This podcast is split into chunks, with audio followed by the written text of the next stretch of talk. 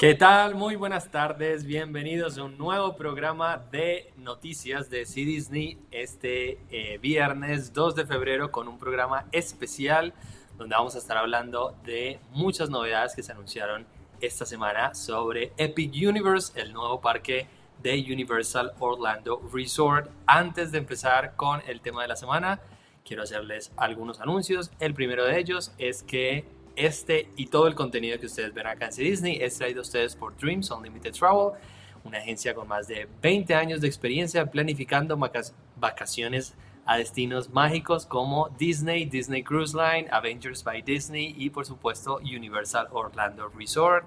Pueden pedir su cotización y hacer una reserva para sus próximas vacaciones entrando en dreamsunlimitedtravel.com barra inclinada español. Ahí nuestra compañera Luz Muralles en el chat en vivo les acaba de compartir el link y también se los dejamos acá en las notas del video o también pueden pedir su cotización escribiéndole a alguno de los agentes de manera directa a su correo electrónico. Eh, dicho esto, quiero eh, algunas cositas que vamos a hablar antes, pero quiero presentar primero a nuestro productor ejecutivo Jimmy Valdés desde Buenos Aires, Argentina. ¿Cómo estás, Jimmy? Todo bien, mejor, mejor. Ha sido una semana de... Como habrán visto, no, no hubo programa los martes y es por mí. Estuve terriblemente enfermo. Eh, empezó Feli la semana pasada, por eso no hicimos el del viernes. Eh, entonces después siguió Meli el fin de semana y el último fui yo. Y el que más, el más golpeado de los tres terminó siendo yo. Por suerte Feli, que era el que más nos preocupaba, sacó dentro de todo, barata. Este, pero bueno, acá, acá estamos, mejor ya, mucho mejor. Eh, y contento de poder hacer este programa. Porque cuando salió la noticia de Epic Universe, dije, tenemos que hacer un programa ahora, en este mismo momento. Y me ponía ansioso no poder. Dije, pero no, tranquilo, esperemos un poco, mejorate y, lo hacemos mejor ya, con más energía, más ganas, ¿no? Porque es un tema que vale la pena ponerle, ponerle mucha energía. Sí, realmente no podía, porque hablando con Jimmy por teléfono era como, me pensé que me iba a pegar la gripe a mí. por, el teléfono, se escuchaba tan mal, que eso era una de las cosas que les quería eh, contar, que precisamente el martes no tuvimos programa y en este de hoy, que es generalmente el programa de noticias, no vamos a estar hablando de otras noticias de la semana, eh, entre ellas, por ejemplo, la apertura del nuevo hotel de Pixar, eh, muchas cosas que se anunciaron en otros destinos de las cuales vamos a estar hablándoles y les estuvimos hablando en los últimos días en nuestras redes sociales, así que vayan a Instagram, a TikTok para ver los reels donde les comentamos algunas de estas novedades.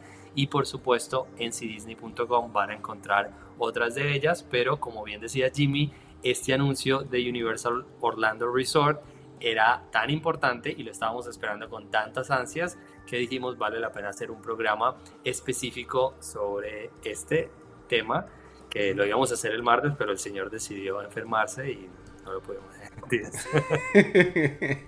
sí, Disney me mandó un virus, no quería que hable de Universe. fue Disney. Fue Disney. Bueno, y está con nosotros también, que ahora se las mencioné, la gente de viajes de Dreams Unlimited Travel y colaboradora de C Disney, Luz Muralles. Hola Luz, ¿cómo estás? Hola, ¿cómo están? Buenas tardes. Gracias por invitarme. Yo como siempre disfruto tanto con ustedes. Jimmy, a mí me da la impresión de que estás pasando por una segunda adolescencia cuando te escucho hablar. Y escucho tu voz tan ronca, digo, Dios mío, esto es una segunda adolescencia para Jimmy. Y luego fue con su momento Miranda Priestley, el señor Total, cuando, agarra el Genial, genial. Como siempre, disfruto mucho estando con ustedes, con toda nuestra comunidad. Y qué mejor oportunidad para viajar en mapa y platicar de todo lo que nos trae Epic Universe. Así que démosle con todo. Este tema de Epic Universe obviamente es bastante nuevo, son novedades y cosas que eh, no conocemos sino por los anuncios de Universal. Así que si alguien tiene preguntas, nos las, puedes dejar, nos las puede dejar ahí en el chat en vivo, que aprovecho para saludar a Mariana, Adriana, Jorge, Verónica, Juan Pablo, Mariano, Mariana, eh, que están ahí saludándonos en el chat en vivo. Espero que estén muy bien y gracias por estar en vivo con nosotros y si nos ven en diferido también nos pueden dejar ahí sus comentarios en la barrita de comentarios del video. Pero si tienen alguna pregunta que quieran saber sobre Epic Universe, pues si la sabemos, se las contestamos y si no, eh, más adelante seguramente podremos anunciarlas. Em, lo que se informó esta semana fue, digamos que, el primer anuncio oficial que hacía Universal Orlando Resort sobre este que será su cuarto parque temático en el complejo de vacaciones en Orlando, Florida.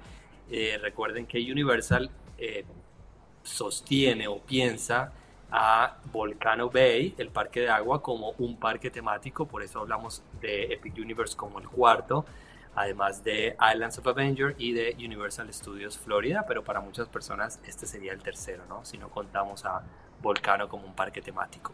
Eh, abrirá, según se tiene previsto, en el verano del 2025 y solamente se nos había anunciado hasta la semana pasada un arte conceptual donde pudimos con esa imagen hacer mucha especulación, o bueno, Jimmy más bien hizo especulación sobre lo que iba a tener este parque de acuerdo a ese arte conceptual, que fue lo único que se anunció, pero esta semana ya se nos dieron más detalles de una, es seguramente eh, un proceso más largo de anuncios que va a ser Universal a lo largo de estos meses del 2024. Todavía este destino turístico no se puede reservar, al igual que ninguno de los otros parques y hoteles de Universal Orlando. Obviamente cuando podamos hacer las reservaciones se los estaremos avisando para que ustedes no se pierdan la inauguración o los primeros meses de apertura de este parque. Pero hablemos de lo que se anunció esta semana, que se centró particularmente en una sección del parque que se llama Celestial Park. Hablemos en general, si quieres te dejo a ti Jimmy, que sé que eres eh, experto en este tema. Hablemos en general sobre lo que se anunció del parque, la estructura, lo que va a tener y después si quieres nos centramos en el mayor desarrollo que hizo Universal para esta primera, primera eh, fase de anuncios que tiene que ver con esta sección de Celestial Park. Sí. Em, bueno, obviamente como bien dice Fede, nos hicieron un anuncio, o sea, que para quienes hace tiempo venimos diseccionando lo poco que había, ya no eran novedades. o sea, lo cierto es que, o sea, fuera de ese arte conceptual, la construcción de este parque está avanzando muy rápidamente y hay muchas fotos aéreas, ¿no? Hay una cuenta particularmente que se llama Bio Reconstruct que comparte fotos aéreas de la construcción de Epic Universe y de otras de otros parques y de otras tierras y más, por ejemplo la DreamWorks en Universal Studios. Entonces hay muchas de estas cosas que Universal se demoró tanto en hacer anuncios oficiales que ya les habían ganado. Habían, hay canales de YouTube dedicados específicamente a hacer esto, diseccionar los artes conceptuales, las fotos aéreas. Entonces, este, cuando se anunció, por ejemplo, los portales, que a mí me, encantó ese concepto, que lo hablé en uno de los reels, este, ya se había, ya se sabía, porque ya se estaba, habían construido estos portales, ya se había hecho. Este, y además de que hay, hay, una, hay un canal de YouTube que se llama Orlando Theme Park Stop, que la verdad que es excelente, eh, se dedica mayormente justamente a hablar de Epic Universe, así como se hizo tan grande, y y tiene mucha información de los permisos que fue pidiendo Universal para la construcción de diferentes cosas. Y en esos permisos tienen que dar información al respecto de qué es lo que están haciendo. Y esto de los portales era algo que ya habían, eh, digamos, inscripto. ¿no? Entonces, este, fue, fue una revelación que para, supongo que la gran mayoría debe haber sido increíble, ¿no? Porque, este, primero que nada, no sé, ustedes quiero que me digan su opinión acá, Fede y Luz, pero yo siento que Universal hizo un anuncio que parecía lo que en algún momento hacía Disney, cuando hacía sus anuncios que se sentían, que se, sentía que tenía corazón. Yo vi ese video, no sé si lo vieron, en el que lo presentan con Steven Spielberg y cuentan un poquito de los comienzos de lo que fueron los parques de Universal, pasan un poco por su historia para luego empezar a hablar de, Epic Universe y lo dicen con, de una manera tan, que, tan sentida. Y, y, están apelando Sí, a la nostalgia. A, la nostalgia, a la emoción. Total. Eh, Exacto. precisamente en una parte de este video, eh, perdón, eh, dicen que las, las propiedades intelectuales que se eligieron para hablar, para ser representadas en el parque, de las que ya vamos a hablar, eh, precisamente tienen esta carga de emoción y de conexión con nuestra parte humana y eso creo que fue un claro, un claro statement de lo que están intentando hacer y cuál es la relación que tiene con Disney, que era como el, la base, ¿no? Total. Tema de la... Totalmente, sí, mira, cuando yo vi todo esto, cuando yo vi la presentación, uno no puede dejar de emocionarse, uno no puede dejar de, de pensar, de imaginar tantas cosas, pero hubo una palabra que vino a mi mente y seguramente a la de ustedes también y es storytelling. Sí, Están utilizando el storytelling desde el principio, se están yendo para atrás, precisamente como debe de ser, porque el storytelling no va a empezar ahorita, en este momento nos empezaron a contar desde hace años, cuando empezó la relación, los primeros parques, etcétera, que es algo que no había todavía en Universal. Estaban los parques, estaban las tierras, lo que más habíamos visto es el área de Harry Potter, en donde, pues lógicamente, ahí hay libros, hay historias, hay una comunidad detrás, etcétera. Ahí lo puedes vivir y es sumamente más inmersivo, pero en esta ocasión es la primera vez que podemos ver eso y a mí particularmente me encantó. Me encantó ver cómo fueron tejiendo, cómo fueron construyendo, cómo nos van contando, emocionando y haciendo que al mismo tiempo nosotros seamos, pues querramos participar, querramos ir, conocer, ya sabiendo y teniendo algunas ideas de lo que ellos nos están diciendo. Eso me parece genial. ¿Qué opinan ustedes? ¿Por qué no, Jimmy, ponemos el diseño de concepto del mapa, digamos, de lo que va a ser el parque y hacemos como una especie de disección? Eh, porque tú nos dijiste precisamente en uno de los, de los reels que publicamos esta semana en redes sociales, si ustedes miran acá en el mapa, si nos están viendo eh, en YouTube obviamente, eh, van a ver que en la parte de abajo igual esta imagen también... Viajemos en mapa. Viajemos en mapa, te digo. ¿Perdón? Hizo, hizo un chiste de los mapas. Y es un chiste, perdón, sí, no lo vuelvo a hacer, ya me callo, no. apago el micrófono. No, yo, te yo lo entiendo, yo lo caso, Luz. Bien, Jimmy, bien. Eh, esta parte de abajo eh, de la imagen, donde dice Celestial Park, es la entrada principal del parque que va a tener eh, el primer portal, ¿no? Que va a ser esta, obviamente, el lugar en el que se va a entrar el público general, la mayoría de nosotros vamos a entrar por esta zona del parque. Em, ahora eh, miramos un tema en específico, los, los portales, no sé si tienes la imagen de este de Cronos que le va a dar la bienvenida, a, ahí está, eh, a los visitantes.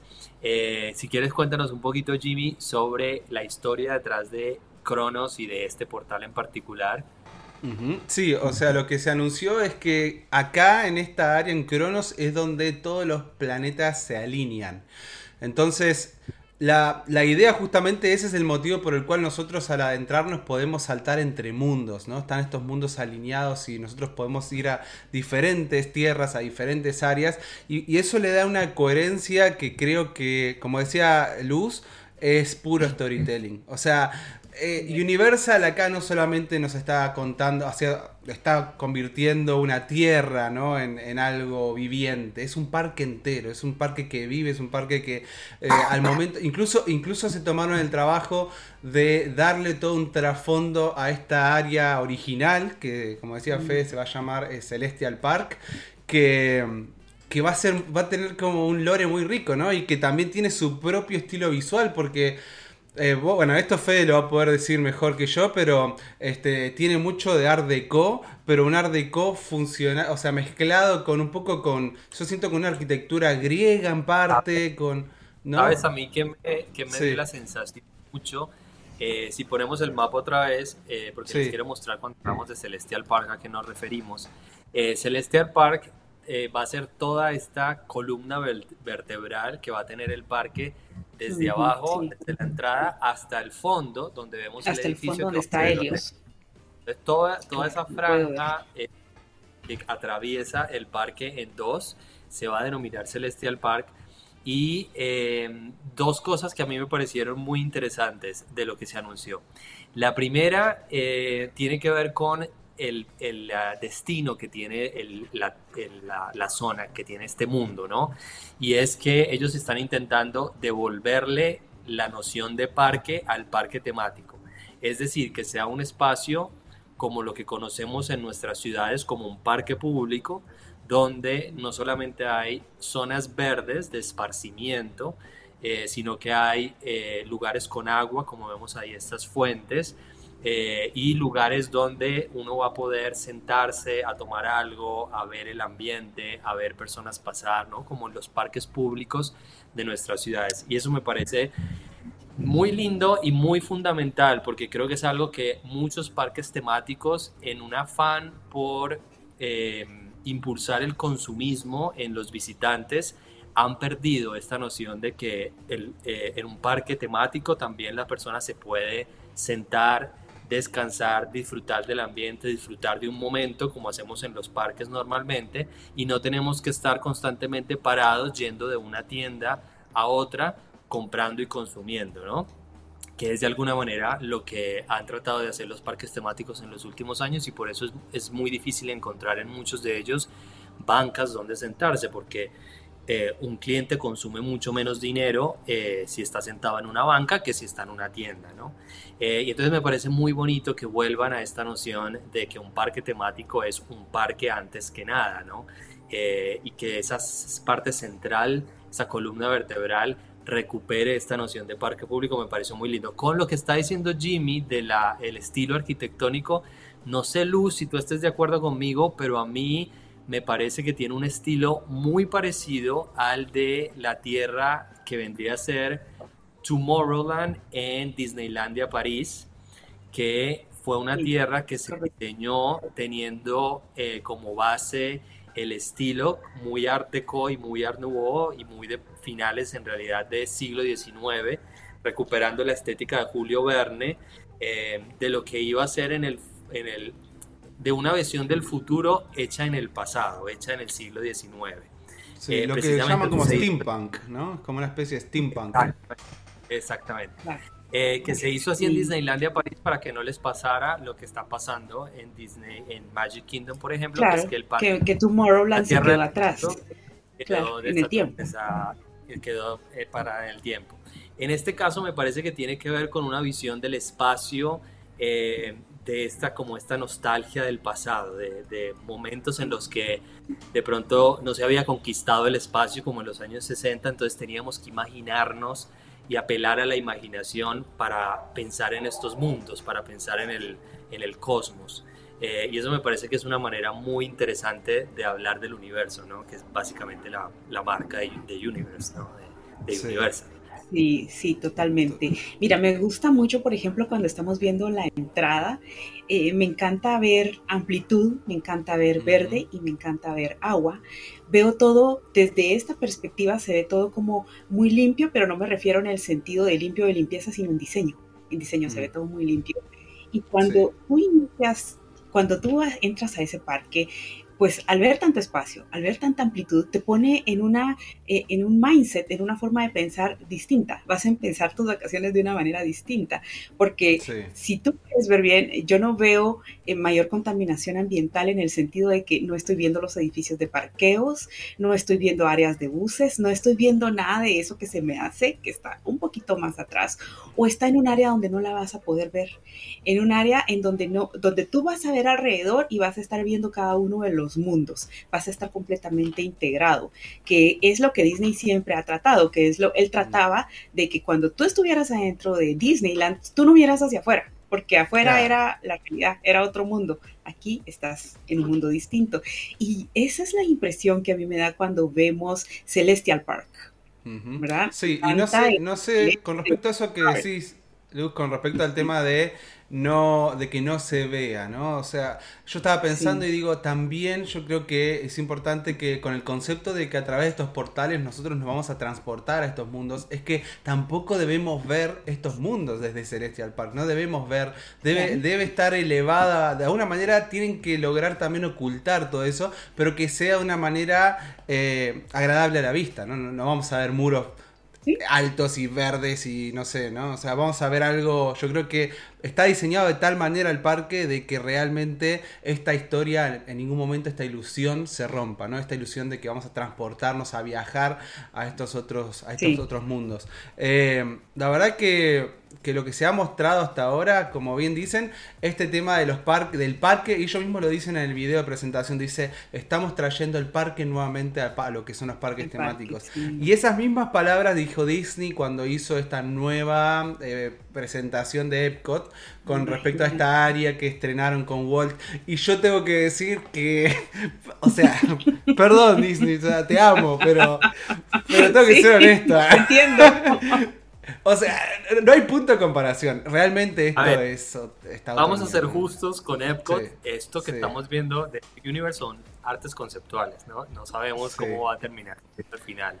Sí. Ah, pero ya está muy avanzado y, están quedando como lo dijeron, o sea. Universal no suele ser tan. Yo siempre digo, los artes conceptuales son la cosa más hermosa que hay y muchas veces Disney no logran, digamos, ser un match perfecto. Pero Universal en general, los artes conceptuales ha sido bastante más de mantenerse ahí. No, nada que ver.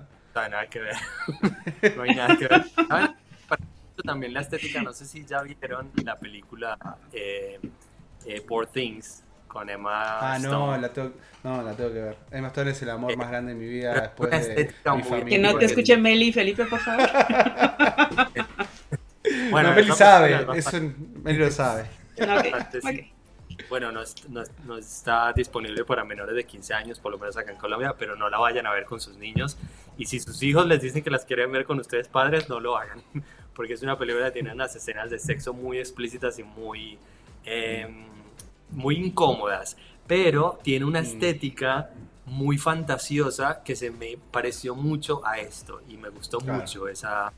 Pero no, pongamos el eh, la imagen por otra vez porque les quiero mostrar tres cosas que son importantes en Celestial Park. Bueno, hay varias que se anunciaron ahora. Eh, ya nos habló Jimmy del portal de Cronos, que es la entrada. Si ustedes siguen hasta el final, todavía no estoy viendo la imagen. ¿La pusiste o no? Eh, la foto del mapa. Ah, del mapa, sí. Para, para, que sirva como más didáctico para entender. Eh, al final, no sé si quieren que hablemos de una vez de Helios o lo dejamos para el final. Helios, no sé cómo se pronuncia, creo que es Helios, que es este edificio que ven al final, que va a ser el hotel de lujo que va a tener eh, entrada directa al parque para los visitantes. Bueno, la verdad que se ve espectacular es algo que no hemos visto en los parques de la Florida, esta idea de un hotel que esté directamente conectado a un parque temático. Eh, en Disney, en Tokio Disney sí, hay, en Tokio obviamente hay un, el Hotel Miracosta tiene acceso al parque, tiene unas ventanas que dan hacia el parque y en Disneylandia París también hay obviamente el Hotel Disneyland, eh, pero en Orlando no lo teníamos, este va a ser el primero y va a tener, como les comentaba, acceso directo para los huéspedes al parque, como ocurre en, en Disney California Avenger con el Grand Californian Hotel.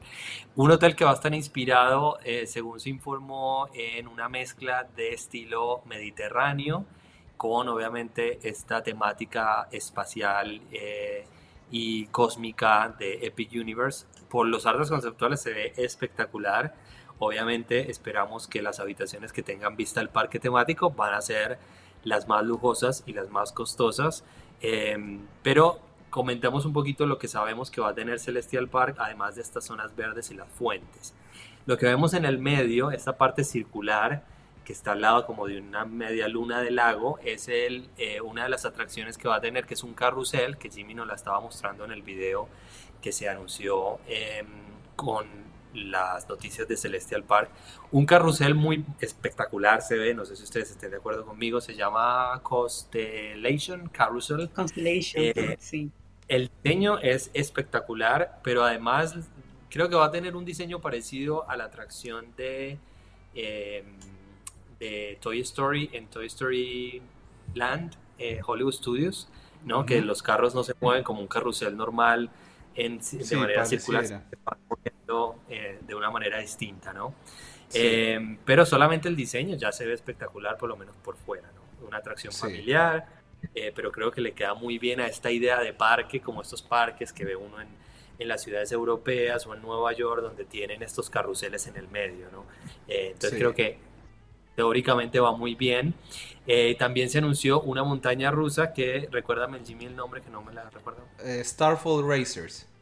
Ahí va, es una montaña rusa dual, es decir, que va a tener dos carriles y que van a salir al mismo tiempo y la idea es que cada uno de estos carros va a competir eh, en una carrera como parecía lo que era Dueling Dragons, que era la atracción que estaba antes en la Tierra de Harry Potter. Era una atracción que en realidad la lograron meter en la Tierra de Harry Potter, ya estaba desde antes. Le dieron una vuelta y dijeron, esto es... Sí, ponele.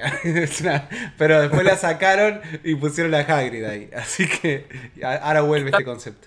Lo que me pareció muy interesante es que primero va a ser la atracción más grande y más fuerte que va a tener el parque, la montaña rusa, de las cinco que se anunciaron. Eh, y que va a tener, me pareció muy bonito también, se va a transformar mucho en la noche porque va a tener una iluminación que va a hacer que los carros parezcan cohetes, no cohetes, no, eh, como cuerpos celestes, eh, ¿cómo se llaman esos? cometas. Entonces se van a ver como cometas andando por el espacio. Se ve, es precioso, o sea, el arte conceptual se ve Sí, sí, sí. Y se ve que por la noche con toda la iluminación va a ser... Eso es algo que también, bueno, se dijo en el video, ¿no? Que el parque va a tener dos, eh, o sea, dos maneras de experimentarlo muy diferentes, de día y de noche. De noche va a cobrar otra vida y se nota en los artes conceptuales eh, y por eso mismo en el video que también les puse antes hay una parte del final donde ya empieza a anochecer y eso es algo que ellos quieren mostrar, ¿no? Que es un parque de todo el día, es un parque que va a valer la pena estar, ¿no? Y, visitar más de un día porque va a tener más de 50 experiencias según se anunciaron también. Así sí, que, es, sí, es algo que yo te quería comentar. Yo no creo que este sea un parque de un día. a mí me da la impresión de que dos días y todavía te va a hacer falta un poquito de tiempo. Bueno, el tema es que son 50 experiencias, pero por ejemplo metieron eh, la zona de chapoteo, la fuente, como una atracción. Sí. O sea, esa es una de las 50 atracciones. Uno en experiencia puede estar restaurantes, ¿no? Este, obviamente. Sí, pues, claro. Pero yo sí creo que va a ser un parque más de un día, sobre todo al principio que uno no lo conoce. Cuando uno ya lo conoce, pues puede que no vaya dos días, pero al principio, eh, para los primeros visitantes va a ser bueno porque uno no alcanza a conocer todo un parque en una sola visita. Entonces, dos días creo que va a estar bastante bien. Hablando de restaurantes, se anunciaron dos para esta zona de Celestial Park de servicio de mesa que también se ven preciosos. Uno de ellos, eh, un restaurante de comida de mar y tierra que va a estar como ubicado dentro de un acuario.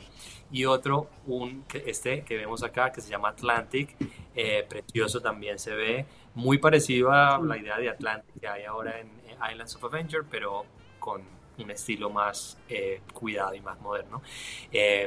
Y después un restaurante de comida panasiática que tiene una fachada con este dragón eh, y que parece que va a estar más cercano a la zona del hotel, ¿no? Por lo que vemos atrás en ese edificio. Sí, eh, sí parecería. Blue Dragon es este. Y la verdad que sí. O sea, obviamente comida panasiática en un parque temático, bienvenido sea, ¿no? O sea... sí, algo diferente a las hamburguesas, la pizza y los chicken nuggets. Sí. Con, el, con respecto al primer restaurante, eh, tengo entendido que va a ser una experiencia o simula bajo el agua o bajo el agua. ¿Qué fue lo que entendieron ustedes? Sí, pareciera, porque bueno, claro, eh, sí, supongo yo que viene a raíz justamente de...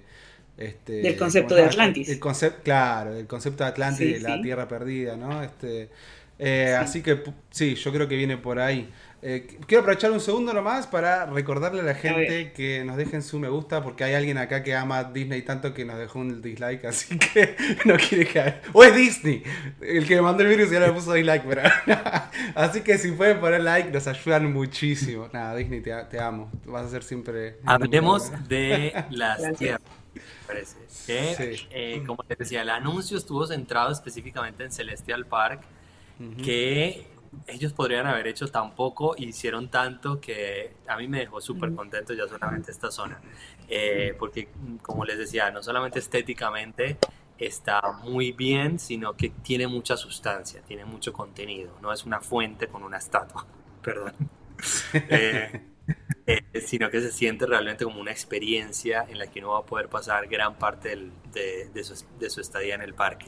Pero ahí van a estar los portales de los que les hablaba Jimmy en un primer momento.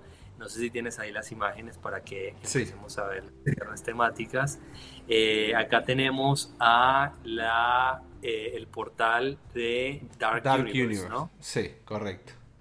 De los sí, los villanos. Esta va a ser la que vemos en el mapa en el fondo a la izquierda, al lado del hotel. Eh, que va a estar inspirada en los personajes clásicos de terror de Universal, como Frankenstein.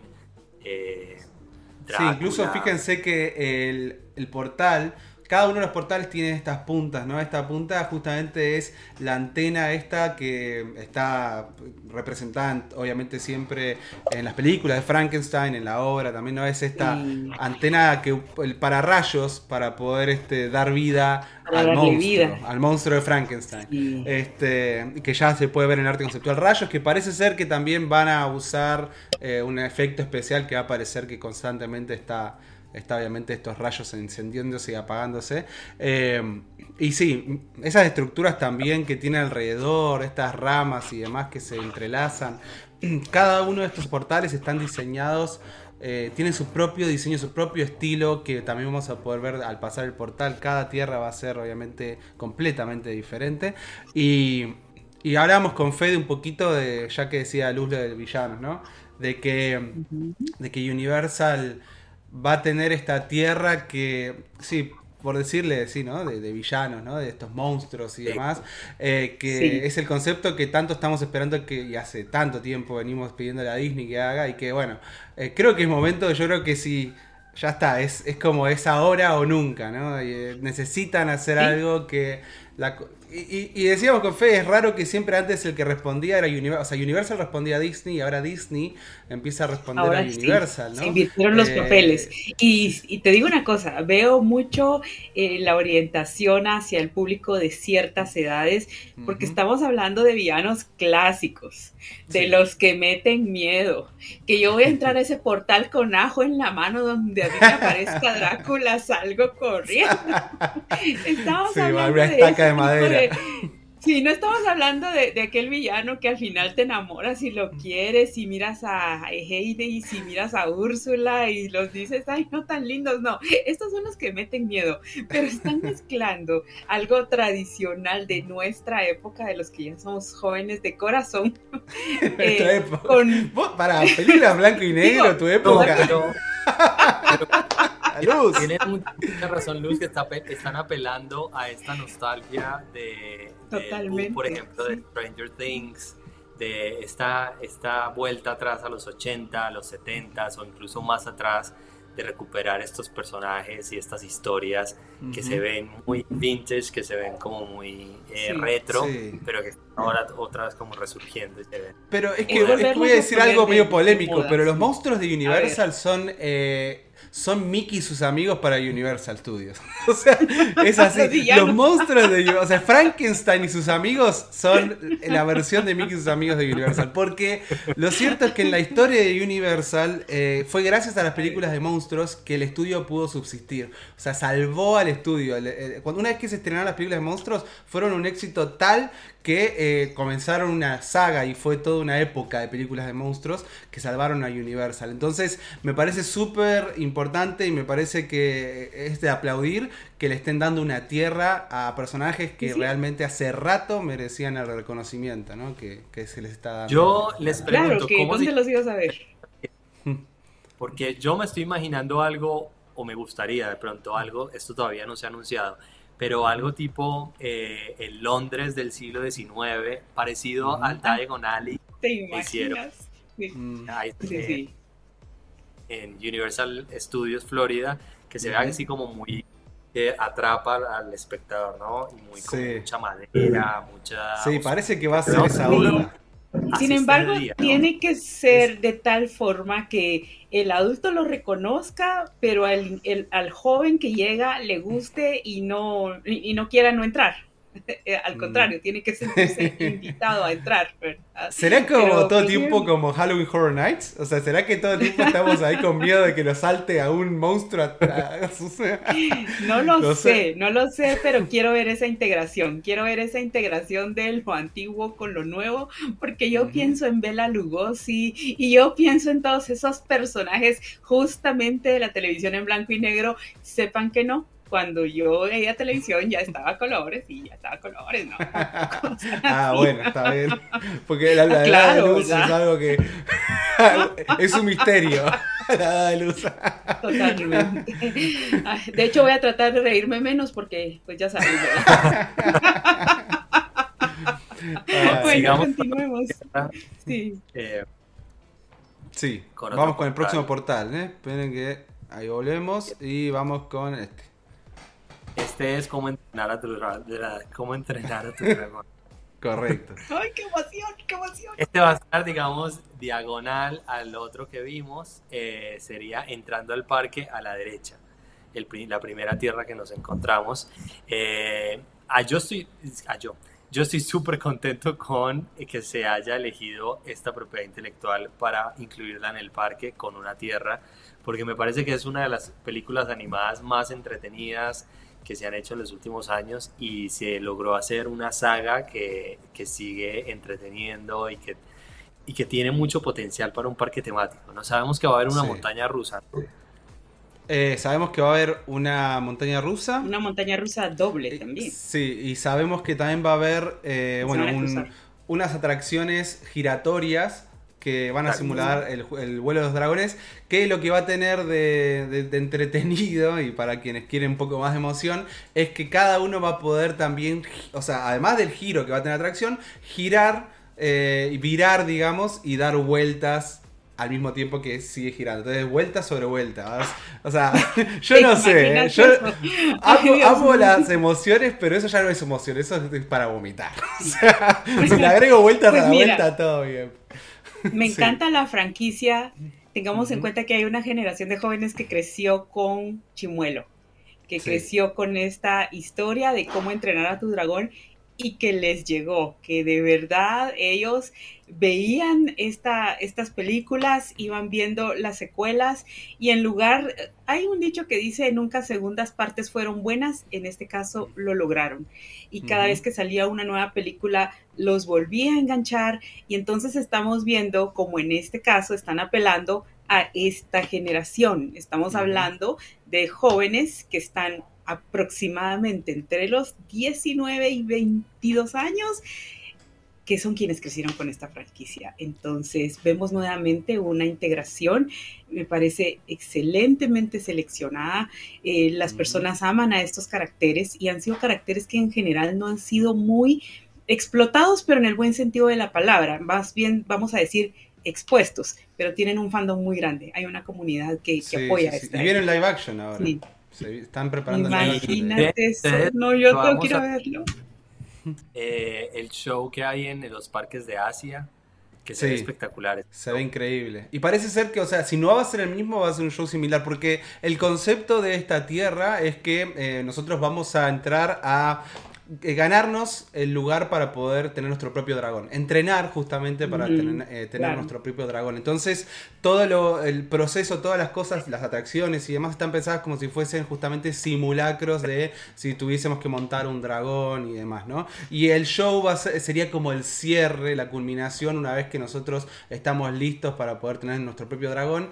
Eh, pasaríamos por ahí y luego al, al salir del show eh, podemos pasar también por los establos, donde están los diferentes dragones, donde van a estar los meet and greet. Ah, Esto, la verdad que está todo pensado increíblemente. Es todo, todo lindo, tiene... sí. No, o sea, no es un, lugar para meet and greet. Vamos a ir a los establos, donde están los dragones. ¿Saben que me, que me Sí. gustaría mucho que pusieran una atracción como Avatar Fly of Passage, pero con. Ay, qué movimiento? genial. que tenga caída. Necesitamos caída. Sí. Pero que no se ponga- Necesitamos adrenalina. Claro que sí. Sí, lo bueno, bueno, que ahí la montaña rusa nos va a dar caída. Vos querés caída y tenés caída, a como... Sí. Vale. No, te imaginas algo como Flight of Passage, pero cuando estás en la última película de cómo entrenar a tu dragón, cuando llegan al lugar en donde, en donde viven todos los dragones. ¿Tú te imaginas eso en ese tipo de atracción? Sería genial. No, yo me apunto, por favor, yo quiero estar, yo quiero ver esto. Qué, qué lindo realmente. Sí. Pasamos en portales, acá estamos, al próximo.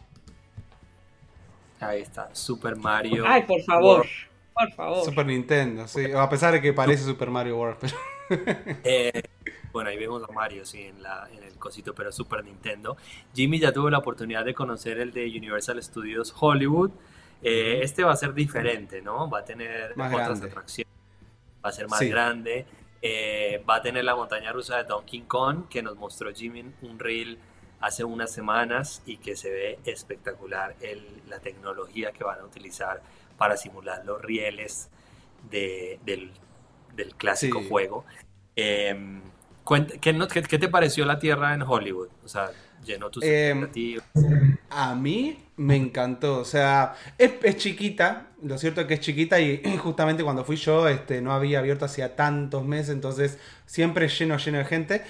Pero lo que tiene justamente, que es lo que creo que va, lo que están implementando también para Epic Universe, es que entras y te ves completamente envuelto por la Tierra. Es, o sea, tiene esas estructuras altas que este, te, te hacen sentir chiquito y y tiene mucha vida constantemente hacia donde veas está pasando algo, tenés las plantas carnívoras que están moviéndose constantemente, tenés los, los este, eh, Trupa también que van y vienen, este, todos los, los, diferentes bichitos que recuerdan de los videojuegos están por todos lados esparcidos, eh, entonces se siente una, es una tierra que tiene muchísima vida. Ahora, lo cierto es que en la versión de Hollywood hay una sola atracción, entonces se sentía que estaba faltando algo más, que es la de Mario Kart, es una atracción que está muy entretenida. Eh, no les digo que es, pues me, haya súper volado la cabeza, hay mucha gente que le pasó, pero eh, está entretenida, está, está divertida. Y después este, van a agregar la atracción de Yoshi, que es una atracción eh, que está también en, en Japón, en Osaka. Y es una atracción tranquila, es una atracción donde o sea, van a montar a Yoshi como pasa también en los videojuegos, uno de los tantos, y van a hacer un recorrido que pasa todo por encima del área. Eh, y después eh, también está la montaña rusa de Donkey Kong, que va a ser un área completa dedicada a Donkey Kong, así que hay posibilidad de expansión. Recuerden, como digo, esto se llama Super Nintendo World, entonces hay posibilidad de que en el futuro podamos ver algo más, eh, alguna... Yo creo que teniendo la posibilidad de hacer un parque de cero, tal vez se guarden espacio como para en el futuro incluir cositas, cositas nuevas. Así que, pero la montaña rusa de Donkey Kong, como bien decís Fede, este, bien, va a ser algo, yo creo que algo que nunca hayamos visto, este tema del salto entre rieles que va también a hacer, que como les mostraba en el reel va a ser con una tecnología que lo que hace es que a pesar de que sintamos que estamos sobre un riel, vamos a estar agarrados por un brazo al costado, el, carro, entonces nos va a estar llevando con ese brazo y ese mismo brazo va a ser el que haga la fuerza para poder saltar hacia el próximo riel, eh, dando, manteniendo la ilusión, ¿no? Así que, este, sí, sí, no, parece por lo que se sabe y por lo que se vio en los videos que va a ser increíble. Ok. Gracias. Y creo que van a, van a eh, apropiarse de la idea de Galaxy's Edge, de que no se venda mercancía dentro de la, o sea, como mantener esta ilusión de un mundo, de estar inmerso en un mundo dentro de la Tierra, porque se anunció que la tienda de Super Mario eh, o de Super Nintendo va a estar en Celestial Park, donde se van a poder comprar mercancías de la, y que tiene mucho sentido, ¿no? Porque uno no esperaría una tienda de camisetas de Super Mario en la tierra de yo Super creo Mario que sí, yo creo que sí las van a yo creo que este es el motivo por el cual hicieron esa tienda en realidad que es esta Superstar Store. El tema es el siguiente este para poder acceder a esa a la tierra de Super Nintendo y para poder sacarle el máximo jugo digamos de lo que ofrece eh, hay que comprar lo que le llaman las Power Up Band que son estas estas pulseras, ¿no? Y muchas veces se recomienda que justamente las compren previo a acceder a la Tierra para poder ya empezar a hacer uso y adentro de la Tierra se suelen hacer filas. En la de Super Nintendo World de Hollywood eh, siempre estaba lleno de gente, entonces yo lo compré antes de ingresar al parque en la tienda que se encuentra en City Walk eh, y en este caso parece ser que eso va a funcionar así. Esta es una de las tiendas, pero me parece que sí van a tener eh, tiendas en la, en la, o sea, dentro del área, pero eh, tal vez estén integradas, ¿no? O sea, en, la historia que nos van a contar. Yo creo que van a estar... El diseño de la tienda tiene más que ver con, con, el, con este tema que hablamos al comienzo. Claro. Fíjate igual las constelaciones, qué lindas, ¿no? Las constelaciones arriba de Mario, así como decís, mantiene la misma estética de Celestial Park, igual tiene todas estas, ¿no? Que recuerda un poco al castillo de la princesa Peach de alguna manera, de todas maneras, ¿no? De todas formas. Sí, tienes un excelente análisis al respecto. Gracias. Y eh, una tierra de las cinco es el Ministry of Magic del Harry eh, The Wizarding World of Harry Potter. Quiero, muéstranos el mapa otra vez porque hay algo que me llamó mucho. Viajemos en mapa. si ustedes ven ahí donde dice The Wizarding World of Harry Potter, arriba a la, a la derecha, van a ver que la mayor parte de la Tierra es la atracción, es el edificio de la atracción.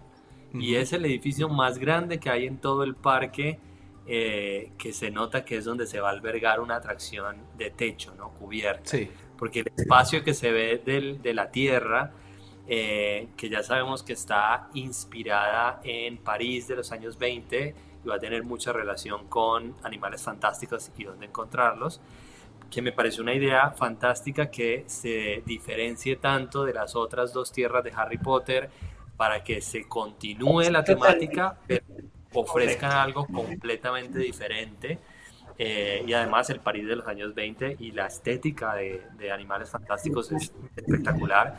Entonces creo que va a funcionar bien con el parque. Pero me sorprendió mucho este edificio que se ve ahí en el diseño, que es enorme. Sí, sí, este... Como, o sea, es, esa atracción va a ser la atracción más grande que vamos a encontrar, o sea, más grande en el sentido de, ¿no? La más grandiosa que va, a tener el parque. Y justamente la idea es, esa área va a estar dividida entre, como decía Fede, eh, París de los años 20, que es lo que pudimos ver en eh, Animales Fantásticos, eh, la, la, parte 2, los crímenes de Greenwald, Grindelwald. Este, y después va a tener esta otra parte del Ministerio de Magia de inglés, ¿no? El Ministerio de Magia de, Reino Unido. Eh, y eso va a ser justamente la atracción. Vamos a poder entrar al Ministerio de Magia y parece ser que, que sí, va a ser realmente increíble. Estuve escuchando rumores, algunas, algunas ideas de lo que podría ser. Todavía no voy a decir nada al respecto porque eh, pronto seguramente quiero guardar información porque yo le decía a Fede, yo creo que prepárense porque este año es el año de Epic Universe. Eh, nos, recién nos acaban de hablar solamente de Celestial Park. O sea, nos van a ir revelando Universal, se está, va a hacerlo en cuotas para generar justamente expectativa. Me parece perfecto que lo hagan de esta manera y que lo vayan haciendo de a poco para que siempre nos mantengan hablando, ¿no? Eh, así que cuando lleguemos a ese momento hablaremos de, más bien de la atracción, pero mm, hay algo que quería comentar, eh, voy a poner el mapa también para decirlo, y es que como pueden ver también hay una gran área dentro, o sea, fuera de lo que es la tierra, ¿no? De toda esta parte verde donde está la arboleda, que dicen, hay rumores de que en realidad la Tierra podría haber sido un poco más grande, que habían un par de atracciones más que tenían en, mente, pero como la saga de Animales Fantásticos llegó a un punto que fue decayendo su popularidad, lamentablemente, las la última película y la, anterior habían sido bastante mal recibidas, eh, Universal dijo, bueno, paremos un poco y guardemos tierra, porque quién sabe ahora que se viene la nueva, la nueva serie que van a hacer para Max, esta nueva serie original de Harry Potter, tal vez si es un gran éxito podamos utilizar esa tierra para hacer algo de Harry Potter en el futuro basado en esa... Todo, todo suposiciones, todos rumores. ¿Quién sabe? ¿Mm? ¿Mm? Nos merecemos una ¿Nos merecemos qué? una mejor Jurassic World que Ah, sí, de repente, ahí hay espacio, ahí hay espacio para que esto crezca. Ahora, sí, algo que, me gustaría ver, ¿qué, les gustaría ver a ustedes que creen que sería como, ay, no sé si llamarlo como la gota que derrame el vaso, pero ¿qué piensan ustedes de transporte gratuito del aeropuerto de Orlando hacia Epic Universe, hacia los hoteles de Epic Yo creo que si hace eso, chao. Listo. no, pero es que igual, o sea, el tema es que se puede ofrecer dentro del paquete. Es que el problema mm. de Disney no es que sea gratuito o no lo sea. Eh, el problema de Disney fue que cometieron un error no quitando el servicio gratuito, sino no dejando la posibilidad de que se agregue al paquete. Porque agregarlo al paquete da eh, facilidad de reserva, facilidad de pagos, facilidad. Todo de un solo, todo junto. Claro, y lo que tiene Universal ahora es que hay como cuatro tipos de transporte diferentes. Si ustedes quieren que lo reciban en el aeropuerto con un cartelito donde diga su nombre, se puede comprar en el paquete. Si quieren el servicio de transporte normal, se puede comprar. Si quieren el transporte desde el hotel de Disney hasta Universal, se puede comprar. Incluso se puede agregar transporte desde Universal hasta el puerto Cañaveral para tomarse un crucero. Eh, y eso yo creo que es el problema que tiene Disney. Entonces, a mí no me importaría tanto que lo hagan gratuito porque gratuito no es nada. O sea, ellos no regalan nada, ninguno, ni Disney ni Universal. Te lo cobran por un lado o te lo cobran por el otro. Pero... Sí, por supuesto. Pero, imagínate, sería. Percibe como un valor agregado, que cuando Disney lo quitó, pero es que eso fue como una puñalada en la espalda para todos los fanáticos que soñábamos con subirnos a ese bus. Entonces yo pienso que esto sería jaque mate, si ellos llegaran a, poner algo así. No lo sé. Yo creo que... Tiene toda la razón, gratis no sería, pero... Lo que para mí va a generar un quiebre muy importante es el deadline de la respuesta de Disney. Si Disney no es capaz de ponerle la ficha para generar una respuesta con un tiempo específico de menos de cinco años, Cinco años es mucho tiempo para que se cambien eh, las fichas, para que se cambie el mapa de cuál es la principal atracción turística del centro de la Florida. Em, entonces yo creo que lo que Disney tiene que hacer es decir, eh, anunciar muy rápido, incluso yo no esperaría hasta septiembre para la D23, para agosto, perdón, para la D23, sino que lo anunciaría antes eh, y eh, eh, lo anunciaría con fechas específicas. De última, lo que dejo para anunciar en la 23 son fechas específicas donde digan, listo, esta nueva tierra abrirá en el verano del 2029 y ya uno sepa y pueda esperar. porque el problema que ha dañado mucho esos anuncios de Disney es que se han tardado muchos años en construir una fuente o en poner una escultura. Entonces, cuando, cuando nos dicen vamos a hacer una expansión en el Magic Kingdom con una tierra que tienen espacio para hacerla enorme, o sea, tienen casi espacio para reproducir el mismo tamaño que tiene el parque, eh, pero no nos dicen la época, eh, uno que espera que va a ser dentro de 10 años. Y en 10 años, quién sabe, nos van a tocar otras cuatro pandemias, ocho crisis económicas. No cancelado, no, no cancelado. Cállate, toco madera. Y no tengo madera. Todo es MDF acá, no hay más madera.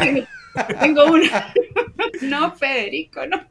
Por favor. Eh, no, sí, lo cierto es que lo que llaman ahora la gente, los fans están llamando los tiempos Disney, ¿no? O sea, como los tiempos Disney son, en comparación con los tiempos Universal, eh, realmente sí, se están tomando mucho tiempo mientras Universal está construyendo un parque entero. Eh, ¿En cuántos años? Porque lo anunciaron hace 3, 4, años más o menos, 3, 4 años lo anunciaron. Y tuvieron que parar la obra, lamentablemente por obvias razones, pero así todo tampoco es que lo patearon tanto, ¿no? O sea, patearon dos años más o menos, o un año, no hubo una diferencia tan grande para un parque entero, mientras que Disney se llevó 3 años para hacer, sí, eh, terminar con todo lo que tenía que hacer en Epcot, que no lo terminó todavía encima, todavía queda ah. cosas, Community, Community Core Hall todavía queda por abrir. Entonces digo, eh, sí, y estamos hablando de obras que tampoco eran. Eh, son, son obras muy. ¿Cómo decir? Eh, no sé. No, no, muy complicadas, digamos. O sea, ¿no? arquitectónicamente hablando, me parece a mí, eh, de que lo que hicieron en Epcot, por lo menos toda esa parte del centro del parque, no me pareció tampoco algo que diga, ¡fa! Con razón se tomaron tanto tiempo, ¿no? Es que es, es, un tema como de un maquilleo constante, como pongámosle maquillaje a esto viejo que ya tenemos, le cambiamos la temática, le modelamos la parte central de Epcot, eh, cambiamos la temática a, bueno, no, ¿a qué más? Tron fue una de las cosas nuevas que ha salido, pero, Tron eh, se, volvió viejo rápido. El tema con Tron es que siento que. sí, ya tardaron tanto. Sí, ¿no? O sea, hablamos tantos años de Tron que ya se siente como si hubiese estado ahí hace un montón de tiempo. O sea, como, pero. Eh, es que es eso, o sea, eh, demoran y dilatan tanto todos los proyectos que se, en un punto ya se pierde esa emoción. Aparte de lo que tiene Disney, que Universal no hizo y me parece muy inteligente Universal, es que Universal, por ejemplo, lo que dije al principio de que se demoraba mucho en hacer estos anuncios, bueno, pero se prefirieron mandarse al silencio ¿no? Guardarse en silencio y, salir con todo en el momento, como estratégicamente. Mientras que Disney por ahí lo va haciendo de apuchitos, te lo va tirando. Y yo un punto que es como si Disney ya lo dijiste un millón de veces y ah. queremos ahora. Ya como que era la invención de la rueda. Disney. Sí, ya te escuchamos. A mí, sinceramente, a mí no me preocupa porque para mí Universal y Disney son dos, dos, dos partes de un mismo destino turístico. Es decir, si estuviéramos hablando de pronto de eh, vamos a hacer un parque en Tokio, Japón o en Orlando, pues uno dice, sí, es que o me voy de vacaciones a Tokio o me voy de vacaciones a Orlando. Los dos no lo puedo hacer.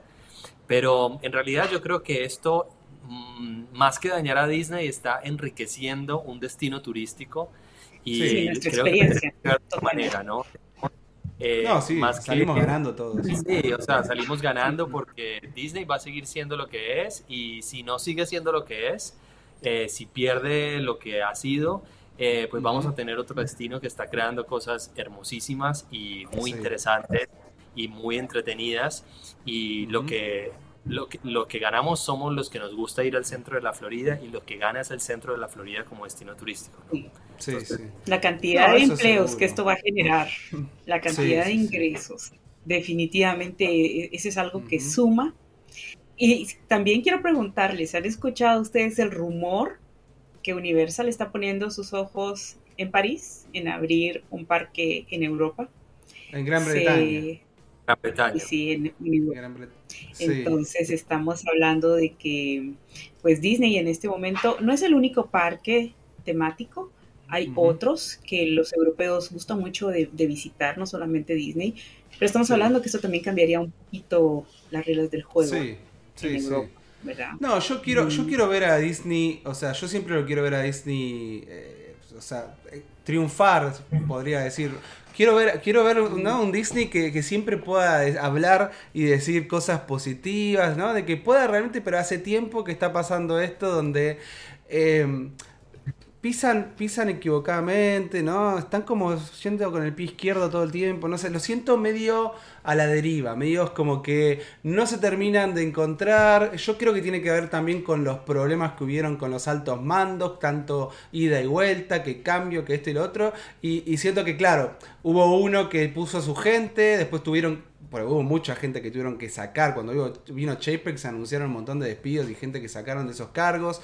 Entonces siento que todavía estamos en una etapa en la que Disney se está reacomodando y que tengo, yo tengo fe, siempre tengo fe de que van a, van a resurgir. Disney siempre resurge, es como el Fénix de la ceniza, sale Disney de nuevo y nos maravilla una vez más con, con nuevos anuncios y con algo, algo que por, más de que todos queramos un quinto parque, que es lo que mucha gente ve, que dice quiero el quinto parque, yo creo que con una expansión bien hecha de Magic Kingdom, con una nueva tierra que reemplace a Dino USA y Animal Kingdom, esas son cositas, cosas que realmente mantienen esa llama viva y que nos emocionan a los fanáticos, porque si algo que tiene Disney también es que tiene estos personajes, ¿no? Estos personajes, estas propiedades intelectuales con la eh, o sea, es mucho más amplio el catálogo. Hay que recordar que Universal, lo cierto es que para hacer Epic Universe no está usando su propio catálogo solamente, está usando películas de Warner Brothers como son las de Harry Potter, está usando eh, propiedades de Super Nintendo,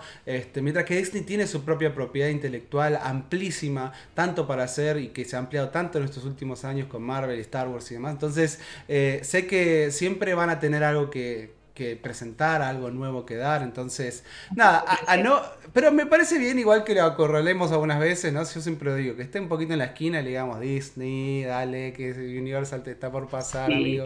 Pero como dice Fede, es correcto, quienes salimos ganando somos los visitantes. Mm. Eh, somos los viajeros que escogemos el destino de la Florida para viajar, que con tanto sueño planificamos nuestras vacaciones trabajando ahorrando y algunas veces haciendo un nudo ciego por aquí otro por allá, otro recorte, para poder tener esas vacaciones soñadas una vez al año, una vez cada dos años, vacaciones de las cuales vamos, siempre regresamos muertos de cansancio, pero felices con nuestro equipaje emocional al tope y llenos de recuerdos que van a hacer que regresemos una vez más. Y entonces esto es una, es una nueva opción, es una nueva oportunidad. No puedo más, con mi ansiedad. Me está haciendo mal. Siempre estar allá con unas frases, unas TED Talk motivacionales que es como, bueno. Es que así es eh, como me siento, no lo puedo evitar, perdón, pero me, es, es, por favor, como... porque no hay manera que remontes que acabas de decir. vale. No, eh, vamos a estarles anunciando mucha más información de Epic Universe en Universal Orlando Resort y de todas las demás novedades que tengamos en los destinos turísticos de Disney en todo el mundo y en las otras filiales de la compañía. Espero que nos puedan acompañar el próximo martes en un programa en vivo de Disney y dentro de siete días en otro programa de noticias si todo sale bien. Recuerden pedir sus cotizaciones con Dreams Unlimited Travel y un abrazo para Meli si nos está viendo por ahí, para todos los que nos vieron en vivo y para Felipe también y eh, que tengan un muy muy feliz fin de semana. Los queremos mucho. Chao gente, los queremos mucho. Besos.